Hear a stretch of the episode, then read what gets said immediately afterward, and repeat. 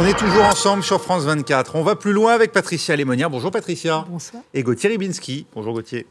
Au sommaire, Israël est-elle prête à une trêve de deux mois à Gaza? Toujours pas de confirmation après la fuite du site Axios hier, d'autant que l'armée israélienne elle a su encercler la ville de Khan Younes après la mort hier de 24 soldats israéliens. Journée la, la plus sanglante pour Salle depuis le 7 octobre.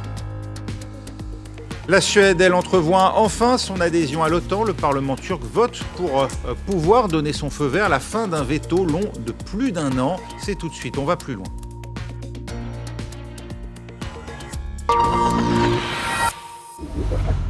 L'armée israélienne dit désormais encercler Khan Younes, la principale ville du sud de la bande de Gaza, vue comme le fief de Yahya Sinwar, ce dirigeant du Hamas le plus recherché par Israël. C'est aussi dans cette ville qu'assure le ministère de la Santé palestinien, les chars de Tzahal auraient tiré sur l'hôpital Nasser, lieu où s'entassent blessés et réfugiés. Patricia Alémonière, euh, on est là avec Khan Younes sur un objectif, sinon le principal objectif de l'armée israélienne à Gaza, d'après vous? D'abord, le premier objectif, ça a été Gaza Nord, Gaza Ville, où on note aujourd'hui que à Yunis s'applique la même technique finalement que, qui a été appliquée dans le nord de, la ville de la bande de Gaza, c'est-à-dire attaque frontale, frappe aérienne massive, et puis après troupes au sol et encerclement des hôpitaux, puisque l'armée euh, israélienne dit que les, membres du Hamas se, euh, se, cachent et profitent des hôpitaux, comme ils profitent des écoles, des mosquées, etc. Et chaque fois euh, qu'il y a une incursion et une prise d'hôpital, il y a arrestation de personnes, de civils, euh, annoncés, présentés comme des membres du Hamas et présentés aussi euh, les armes qui sont euh, prises dans ces lieux. Mais, le problème de cette guerre, c'est qu'elle se déroule totalement à huis clos. C'est-à-dire que on voit ces, ces, hommes qui sont sortis des hôpitaux. On nous dit que c'est des membres du Hamas. Bon, d'accord. Mais personne n'est là pour, euh, pour le vérifier. Et, les journalistes seraient là, ça donnerait plus de force à la limite à ces images. Ça donnerait plus de crédibilité. Donc là, euh, euh, bon, mais ils vont encore attaquer des hôpitaux, ils vont encore pénétrer, l'armée israélienne va encore pénétrer dans des hôpitaux. Probablement, il y aura peut-être des tunnels de découvert. Alors, ce qui est important, c'est qu'effectivement, l'armée israélienne estime, et il y a eu plusieurs fuites qui sont parvenues, que euh, euh, Sinwar se cacherait dans un des tunnels sous un de ces probables hôpitaux et il serait entouré d'otages. Et la localisation aurait été pratiquement faite, mais vu que l'homme serait entouré d'otages, eh bien l'armée israélienne prendrait euh, des précautions par rapport à, cette, prise d'otages et, en fait ce bouclier humain qui, en, qui entourerait euh, le, chef du, du Hamas dans la bande de Gaza. Ces informations sont sorties et par des Américains plutôt bien informés et par d'autres biais. Mais ça, il y a déjà une petite, une bonne semaine. Ah, ça peut sembler paradoxal, Gauthier, car au moment où l'armée israélienne touche au but, si effectivement on en croit ces informations selon lesquelles Yahya Sinwar se trouverait avec les otages euh, dans ou, ou sous euh, la, ville hein, de, de Khan Younes, on évoque dans la presse américaine une trêve de, de deux mois. La proposition émanerait d'Israël, si l'on en croit le site d'information Axios, en échange de la libération de tous les otages israéliens. Ça vous semble plausible? Est-ce cohérent avec euh, cette, euh, ce blocus finalement de cette ville de, de Khan Younes? Euh, vous vous souvenez qu'à plusieurs reprises, quand on a évoqué ce, ce, cet aspect-là des choses, ici, sur ce plateau et sur cette chaîne, on dit souvent que, euh, non pas par préférence, mais par euh, constat de la réalité, les choses ne peuvent bouger dans un sens vertueux ou vicieux que en provenance d'Israël. Pourquoi? Parce que Israël est une démocratie qui a des, des, des tendances, a des opinions diverses. Ça n'est pas dire que les Palestiniens ne peuvent pas. C'est que quand on est opprimé, c'est plus difficile de concevoir autre chose. Là, ce que vous dites, j'ai pas la réponse à votre question, mais en tout cas, ce qui est en jeu prouve qu'il y a non seulement au sein de la société israélienne, mais au sein du pouvoir israélien, des choses qui bougent. Et qui bougent avec, où on tente, on, lance des ballons d'essai. Cette, ce, ce projet, ce qui est cité euh, comme étant un plan israélien, est-ce que c'est une manière de tenter pour certains de voir comment le pouvoir ou une partie du pouvoir va réagir parce que vous avez euh, justement l'extrême droite israélienne pour laquelle euh, ça n'est pas assez évidemment puisque cette extrême droite envisage même de repeupler, de recoloniser Gaza. Et puis vous, vous en avez d'autres éventuellement d'ailleurs Netanyahou qui euh, a toujours, essaye d'avoir toujours plusieurs fers au feu, et ça n'est pas un compliment ce que je dis là, mm. c'est-à-dire qu'il ménage des choses contradictoires pour essayer de s'en sortir. Est-ce que ça veut dire qu'il y a là justement une tendance du gouvernement qui dit casse-cou, on va à la catastrophe parce qu'on est de plus en plus isolé? Est-ce que ça veut dire aussi que dans ce cadre-là, et on a vu ça hier soir avec vous, euh, ce qu'on a appelé ce rapport, entre guillemets, avec beaucoup de guillemets, du Hamas qui tente au fond, par un moyen totalement infantile de se disculper, mais qui tente de dire je suis toujours là. Est-ce que tout ça, ça fait partie, je dirais pas non d'un plan au sens de et de, et de, complotiste, mhm. mais est-ce que ça prouve qu'il y a des choses qui bougent dans l'affirmation de ce qu'était au fond euh, l'objectif de guerre tel que ça a été affirmé par Netanyahou, et qui a été contesté, y compris par des gens comme euh, l'ancien euh, euh, chef d'état-major Eisenkot, qui a dit mais non. On parlait de l'éradication du Hamas hein, comme objectif. Comme l'éradication du Hamas. Est-ce que ce genre de choses, c'est le reflet de cette incertitude et au fond de ce qu'il faut faire après? Ah, c'est peut-être en tout cas parce qu'elle apparaît pour la première fois vulnérable, l'armée israélienne. Hein. elle qui a subi sur la journée d'hier ses plus lourdes pertes. 24 soldats israéliens tués ce lundi, dont 21 réservistes. Alice Broga. Le cercueil d'un des 21 soldats tombés à Gaza, porté par ses pères. Lors des funérailles organisées à Jérusalem, ses proches lui ont longuement rendu hommage, réunis dans la peine et la douleur. Mon frère, je t'aime. Tu es tout pour moi. Je prendrai soin de maman, papa et des sœurs. Les 21 soldats étaient des réservistes. Ils ont été tués lundi à Gaza dans l'explosion d'une roquette ayant visé un tank et un bâtiment qui avait été au préalable miné par l'armée israélienne. Une attaque perpétrée par le Hamas. Et le même jour, trois autres soldats ont été tués dans une autre attaque dans le sud du territoire palestinien. Il s'agit du plus lourd bilan en une journée pour l'armée israélienne depuis le lancement de son offensive terrestre à Gaza. Hier a été l'un des jours les plus durs depuis le début de la guerre. Nous avons perdu 24 de nos meilleurs fils, des héros tombés en défendant la patrie. Nous inclinons la tête devant la mémoire de ceux qui sont tombés.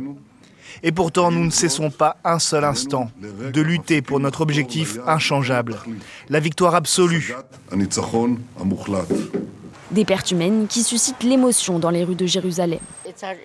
Ce sont nos fils, nos frères, c'est terrible. Mais nous devons faire ce que nous devons faire pour que le 7 octobre ne se répète pas.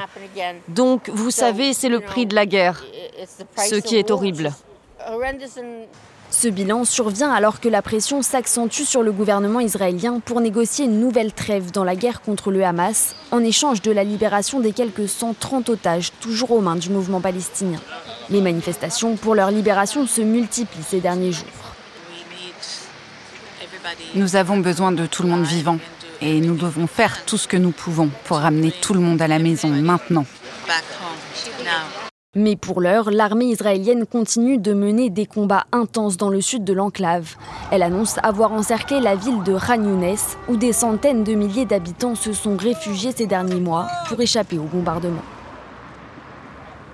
Patricia Lémonière, l'offensive à Gaza va devenir euh, difficile à, vendre, hein, si vous me passez l'expression, à l'opinion publique israélienne alors, elle, est difficile à vendre pour la majorité des Israéliens qui ont des proches détenus en otage et qui ne savent pas s'ils sont toujours vivants d'ailleurs. Pour eux, elle est difficile. Euh, est-ce que les pertes, par exemple, comme euh, qui sont produites 24 euh, soldats tué euh, à l'occasion d'une frappe euh, indirecte pratiquement palestinienne. Une frappe sur un char et puis après l'immeuble à côté où ils étaient là, où ils étaient en train d'essayer de le miner pour, euh, pour qu'il s'écroule, s'est écroulé plus tôt que prévu. Enfin, l'enquête sera en cours, mais d'ailleurs une enquête a été diligentée par les autorités. Est-ce que ces morts peuvent entraîner un basculement de l'opinion publique je n'en suis pas certaine. Je, crois que on mesure mal aujourd'hui à quel point finalement euh, la société israélienne reste fort traumatisée par le 7 octobre, autant de semaines après, et euh, elle craint encore terriblement pour sa sécurité. Et donc l'armée qui a toujours fait partie, euh, qui est inhérente à la création d'Israël pratiquement, euh, l'armée qui a permis la création d'Israël, euh, puisqu'il y a eu tout de suite ces guerres, hein, eh bien les morts, font, les morts tués au combat font partie de la création d'Israël. Et donc ces morts-là ne sont que la conséquence de cette déclinaison. C'est-à-dire qu'Israël est en guerre, une guerre que sa population, la majorité de sa population juge aujourd'hui toujours existentielle. Ce qui pourrait plus faire bouger, euh, paradoxalement, enfin pas paradoxalement, mais d'une autre façon euh, la, population, c'est la crise économique. C'est les restrictions budgétaires que veut déclencher le gouvernement en forçant pratiquement les gens à retourner euh, là où ils ont été de, là où ils ont été déplacés et en leur coupant euh, les, les, vivres en quelque sorte pour se payer les hôtels ou les endroits où ils sont. Ça, ça pourrait faire bouger la situation. Cette espèce de de non-considération euh, des effets collatéraux de la guerre sur la population civile israélienne, sans parler des effets économiques, de la crise, effectivement, du départ des start-up. Ça, ça pourrait faire bouger. Je ne crois pas que des morts, des soldats morts puissent faire bouger la, société israélienne pour l'instant, qui reste quand même, dans son ensemble, partisane de cette guerre. Mmh. Elle ne pense pas aux Palestiniens, elle ne les voit pas. Elle ne voit pas les, les, les, enfants qui meurent. Elle, elle, elle, ne peut pas le voir suite au traumatisme, à la limite, j'ai envie de dire. Gauthier, vous êtes d'accord Il y a une invisibilisation, quand bien même on a bien vu hein, que Benjamin Netanyahu porte aux yeux de l'opinion publique une responsabilité, si l'on en croit les sondages, qui montrent hein, que euh, les intentions de vote en sa faveur, ou en tout cas en faveur du Likoud aujourd'hui, seraient euh, moitié moindres hein, de ce qu'elles ont été lors de la précédente et des précédentes élections législatives. Oui, ce que dit Patricia, lui, oui. Hein, je ne suis pas certain que euh, ce qu'il incarne en termes de ligne euh, politique ou idéologique soit, soit rejeté. Paradoxalement, euh, en écoutant ce que et, et, par ailleurs, il semble que d'autres, notamment Benny Gantz, soient à l'unisson aujourd'hui de l'offensive à, Gaza. Oui, complètement. Il, il, est favorable à. Et sur la, sur la solution à deux États, on ne les a pas tellement entendus non, plus. Hein. Non. Et, si, alors, voilà, j'en reviens à ce que je voulais dire quand, quand on a vu ce, ce récit avec l'enterrement des soldats israéliens. Si Israël n'était pas ce qu'il est, c'est-à-dire un État, au fond, qui, est né euh, après l'une des plus énormes, épouvantables barbaries de l'histoire humaine, je ne pense pas que nous, nous parlerions de soldats israéliens comme nous le faisons. Parce que, après tout, si on réfléchit de manière, j'allais dire, euh, syntaxique ou cadrée ou orthonormée, qu'un soldat qui est dans une armée qui occupe un territoire et qui soumet ses habitants à un certain nombre, non seulement de brimades, mais aussi de, morts. En fin de compte, soyons sérieux, est-ce que nous prendrions les pincettes pour parler de cela avec gravité? Je veux dire par là, est-ce que le 7 octobre serait la même chose s'il n'y avait eu que des soldats qui aient été, par exemple, enlevés? Ça veut dire, à mon sens, que ce que l'on considère là et là, on est obligé de le reconnaître parce que l'armée israélienne, c'est le peuple en armes. C'est-à-dire que quand vous êtes en Israël, vous avez toujours un, copain, une cousine, un, frère qui a fait l'armée. Et donc, c'est une émanation du peuple israélien. Et c'est même une émanation de sa souffrance pour certains. C'est là que ça complique les choses. Mais encore une fois, si le 7 octobre, n'avait consisté, vous allez voir, je, je, mets toutes les guillemets qu'il faut parce que c'est compliqué, mais si le 7 octobre n'avait consisté qu'à capturer ou même euh, euh, prendre d'assaut des casernes israéliennes, est-ce que l'horreur eût été la même Eût été la même Non, parce que là, il s'agit vraiment, avec l'attaque des civils et l'attaque de Kibbutzim, il s'agissait véritablement de dire nous attaquons des juifs parce qu'ils sont juifs. Que quelqu'un, que des Palestiniens s'attaquent à des militaires israéliens, même si ce sont des émanations d'Israël et du civil israélien, il y a une forme, pardonnez-moi, c'est détestable ce que je veux dire, mais il y a une forme de normalité. Or là, la question que vous posiez à Patricia sur le fait de savoir si la société israélienne était prête à réagir à ce genre de choses, je suis d'accord avec Patricia, il y a à la fois ce traumatisme et qui fait écho. Le 7 octobre, c'est ça aussi. C'est un écho à la Shoah. C'est je te tue parce que tu es juif et non seulement je te tue mais je te massacre. Ça aussi, c'est un écho qui a compté en Israël. Et c'est pour ça qu'il y a cette difficulté aujourd'hui à surmonter cet écueil, surmonter aussi cet écueil parce qu'on a habitué, et là, d'une certaine manière, c'était aussi la normalité israélienne. On a habitué les habitants d'Israël, c'est Netanyahu qui leur a dit Je m'occupe de tout. Soyez des gens normaux, au fond. Faites des affaires, ayez votre vie personnelle. Ne soyez pas mobilisés politiquement en permanence de savoir si le monde est beau, si Israël doit être comme ci ou comme ça. Et qu'avez-vous là? Vous avez effectivement des Israéliens qui disent bon, on nous a attaqués, on, on riposte, on rétorque. C'est pas parce qu'on est juif et israélien qu'on doit penser autre chose. N'importe quel autre peuple ferait la même chose que nous. J'en termine d'un mot. Le problème est bien là, c'est qu'Israël a une double revendication. La revendication d'être un État normal, Et donc, on se défend comme n'importe quel autre État. Et la revendication aussi d'être un État qui n'est pas normal, parce qu'il est issu de cette abomination. De l'unicité du, du crime de la Shoah. La Suède, elle, va-t-elle enfin entrer dans l'OTAN? Le Parlement turc euh, entame aujourd'hui l'examen du protocole d'adhésion hein, de Stockholm à l'Alliance Atlantique avant un vote crucial qui pourra être attendu dans les prochaines heures. Point final à, à 20 mois de tractation entre Ankara et Stockholm. Mais vous allez l'entendre, hein, euh, les euh, récriminations ne sont pas totalement oubliées. Voyez ce que dit le ministre des Affaires étrangères turc, suivi du Premier ministre suédois. Si les organisations terroristes telles que le PKK et leurs structures affiliées sont en mesure de poursuivre leurs manifestations dans les rues de Suède, si elles sont en mesure de recruter du personnel et d'accéder à des ressources financières, alors le changement de législation n'a aucune signification pour la Turquie. Je suis très heureux. Nous trois, le président de la Turquie, le secrétaire général de l'OTAN et moi-même, nous nous sommes serrés la main sur cette déclaration commune. C'est un grand pas vers la ratification formelle de l'adhésion de la Suède à l'OTAN et un bon jour pour la Suède.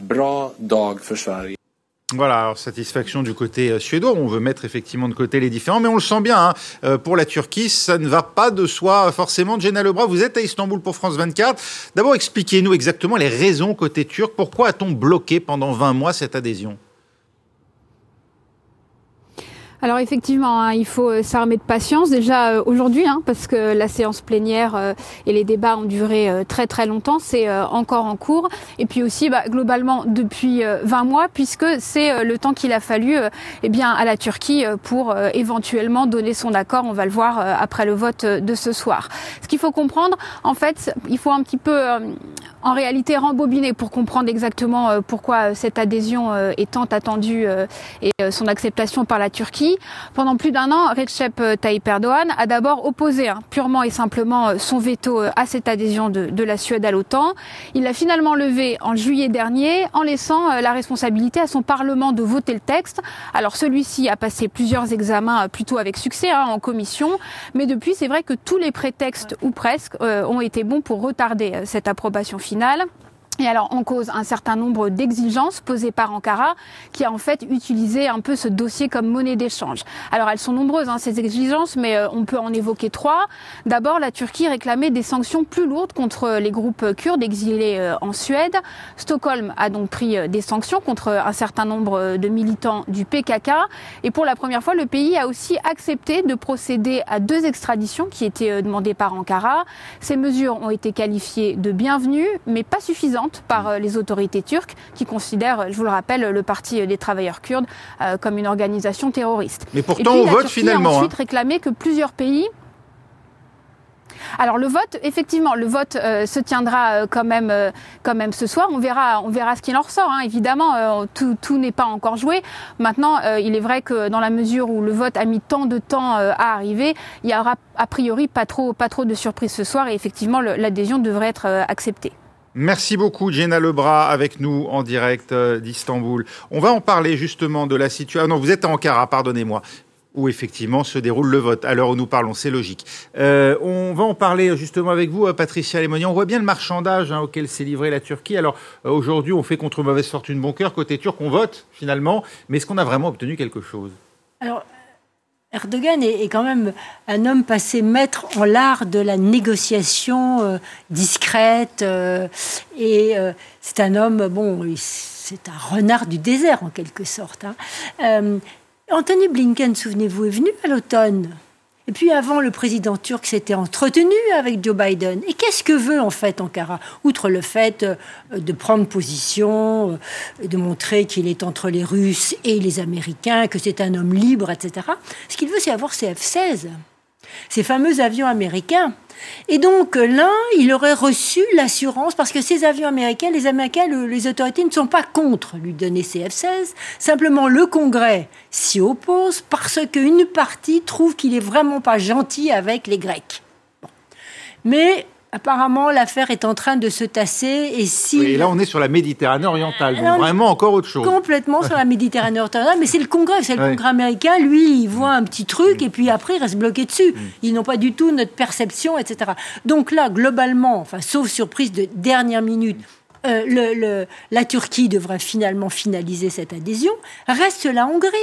Parce que euh, nous avons M. Orban qui n'est toujours pas euh, décidé euh, à signer.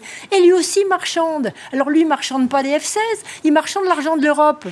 Parce que finalement, il aimerait bien toucher les subsides qu'on lui a promis, mais qu'on ne veut pas lui verser parce que l'état de droit, euh, sur le plan juridique, sur le plan de liberté de la presse, n'est pas encore euh, aux normes européennes en quelque sorte. Alors lui, il marchande, il dit bah, écoutez, je vais bien voir, euh, je prends mon temps. Il a même convoqué les Suédois en quelque sorte, qui lui ont d'ailleurs rétorqué cher ami, mais nous n'avons pas besoin de venir, tout devrait se dérouler normalement, puisque nous allons être bientôt membres de l'OTAN. Enfin bref, si vous voulez, on a affaire à deux grands marchands qui en même temps aussi jouent leur crédibilité géopolitique, bien sûr, jouent leurs cartes, mais euh, sont surtout et avant tout, je crois, des grands, des grands commerçants qui, qui veulent avoir certaines choses et qui n'hésitent pas à retarder tous les processus au moment où le temps est en train de commencer un exercice majeur qui va durer eh ben des années et qui, là, pour le coup, ne concerne pas la Turquie et la, Hongrie, mais concerne la Russie. Et eh oui, alors ça nous fait beaucoup de sujets, Gauthier. D'abord, sur la question de, de ce qui se passe avec la Turquie, est-elle toujours un membre fiable de l'OTAN? Est-ce que finalement on n'a pas voilà gagné la Suède? Alors bon, c'est très bien, mais euh, avec le risque peut-être d'avoir perdu la Turquie, qui militairement a euh, intrinsèquement une valeur plus grande pour l'Alliance Atlantique. Oui, mais c'est pas l'adhésion ni de la Suède ni de la Finlande qui a obéré ou qui a rendu non fiable la Turquie. D'autant que la Finlande, elle, joue un rôle véritablement important pour l'Alliance. Ça ne serait-ce que par la frontière qu'elle partage, avec la Russie, et son arsenal militaire. Oui, et l'expérience même qu'elle mm. part de la, malheureusement de la guerre qu'elle partage contre les soviétiques euh, dans les années donc 39-40 là, si vous voulez, il y a non seulement cet esprit mercantile ou philistin, hmm. qui est tout à fait, hein, qui est tout à fait dans l'optique, euh, effectivement, les F-16, etc., mais aussi la position euh, hmm. avantageuse ou jugée comme telle par Erdogan, c'est précisément d'être le poil à gratter, j'avais un autre hmm. mot en tête, mais le poil à gratter de, de, de, la région, et de pouvoir dire grâce à ça, tout le monde a besoin de moi. Vous parliez de l'Ukraine, les fameux missiles Bayraktar qui sont turcs, qui ont fait beaucoup de bien à Kiev. Et eh bien en même temps, euh, euh, Erdogan a acheté justement des systèmes S-400 à Moscou, ce qui lui a valu d'ailleurs les, lire des Américains, etc., etc. Mais tout ça n'est pas. Je pense que c'est évidemment un calcul de commerçant, mais plus que ça, c'est une manière de se maintenir euh, en équilibre, d'une manière presque parallèle. On pourrait dire que l'Iran fait pareil avec sa bombe. C'est-à-dire que l'Iran est toujours, vous savez, comme un cycliste qui essaye de faire du surplace. Un petit peu en avant, un petit peu en arrière, et ni trop en avant, ni trop en arrière, sinon on tombe. Et ben là aussi. Et alors Orban, lui, évidemment, a une beaucoup plus petite échelle, essaye de faire pareil. Simplement, c'est ce que vous disiez à l'instant. Ce dont il s'agit là aujourd'hui, notamment à propos de l'Ukraine et de la Russie, ça dépasse de très loin la question mercantile. et je trouve qu'effectivement, Erdogan, quand on le prend comme ça, a beau jeu de dire oui, mais mes intérêts. Les intérêts d'Erdogan, la vérité, c'est qu'il se fiche éperdument de ce que la Russie fait à l'Ukraine. Sur le fond, il s'en fiche. Si évidemment ça, ça, rogne sa position, oui, ça l'inquiète. Mais ce, qui se passe depuis euh, l'agression de février 2022, euh, ça, ça ne lui en fait pas beaucoup bouger euh, le cerveau ni même le cœur. Patricia Et puis, il, a aussi besoin, effectivement, comme vous voulez le dire, Gauthier, d'exister sur, sur un plan international parce que il se présente toujours comme finalement le le grand souverain euh, de la Turquie d'aujourd'hui, euh, parce qu'on a des élections, il ne faut pas oublier aussi en Turquie. Et flatter euh, la fierté turque est une chose importante. Et donc on voit bien le rôle qu'il veut jouer sur un plan international. Je me situe sur... je suis l'homme qui, qui peut faire... les, les, les, pelles, les défaire, je prends position sur Israël. Enfin, on voit. Et il ne faut pas oublier qu'en mars, les Turcs votent et que deux villes sont en jeu, Ankara et Istanbul. Istanbul tenu aujourd'hui par l'opposition. Dernier, dernier point, c'est ce grand exercice hein, de, l'Alliance Atlantique qui va durer six mois, qui va mobiliser 90 000 hommes. Ça dit quoi? Qu'on est plus mobilisé que jamais face à la Russie et donc en soutien de l'Ukraine ou au contraire qu'on a peut-être déjà acté le risque que l'Ukraine ne parvienne pas à contenir les Russes et qu'il faut dès maintenant se préparer, ou en tout cas montrer les muscles face à Moscou? Ben, Oui, mais ce que j'espère, moi, c'est que ça va prouver une chose, c'est que si par malheur, mm. euh, l'Ouest laisse tomber l'Ukraine en disant c'est trop cher, mm. c'est trop cher d'envoyer des avions, c'est trop cher de, euh, de, de, de, former mm. des pilotes ukrainiens, etc. Combien ça va coûter justement ce qui se passerait éventuellement, ce que illustrerait de manière fictive les manœuvres de l'OTAN? Alors là, vous verrez l'addition. Si effectivement il est question, par exemple, comme certains à Moscou euh, s'en réjouissent, de, euh, de titiller la Pologne, par exemple, vous verrez ce que ça coûtera à l'ensemble de la communauté occidentale de faire face à ce genre de, menaces, alors que là, il y a moyen de mettre un coup d'arrêt à Poutine, et finalement à un coût certes exorbitant, mais moindre que celui qui serait en jeu à ce moment-là. Patricia Lebaudière, c'est un soutien à l'Ukraine, c'est ces manœuvres, au contraire, une éventuelle alternative à une Ukraine défaillante face à la Russie? Euh, C'est les deux à la fois, j'ai envie de dire. Je crois qu'il y a une inquiétude qui monte en Europe, euh, alimentée beaucoup par effectivement les pays qui se trouvent proches de la Russie. Il y a une vraie inquiétude, on le voit avec l'Allemagne.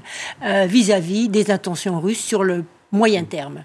Et euh, le ministre allemand de, la Défense, je crois, a, dit euh, on peut avoir une guerre assez proche finalement mm. avec, avec la Russie. Donc il y a cette inquiétude qui monte en Europe. Les Allemands vont d'ailleurs déployer une brigade en Lituanie. Euh, les Lituaniens vont s'équiper de chars en échange. Mm-hmm. Et il y a cette inquiétude qui monte. Et donc dans, cette, dans le cadre de cette inquiétude, eh bien l'exercice de l'OTAN a été analysé dans ce cadre-là. Merci beaucoup Patricia Lémonière, Gauthier Ribinski. On va plus loin, c'est terminé. Rendez-vous dans 4 minutes pour un nouveau journal.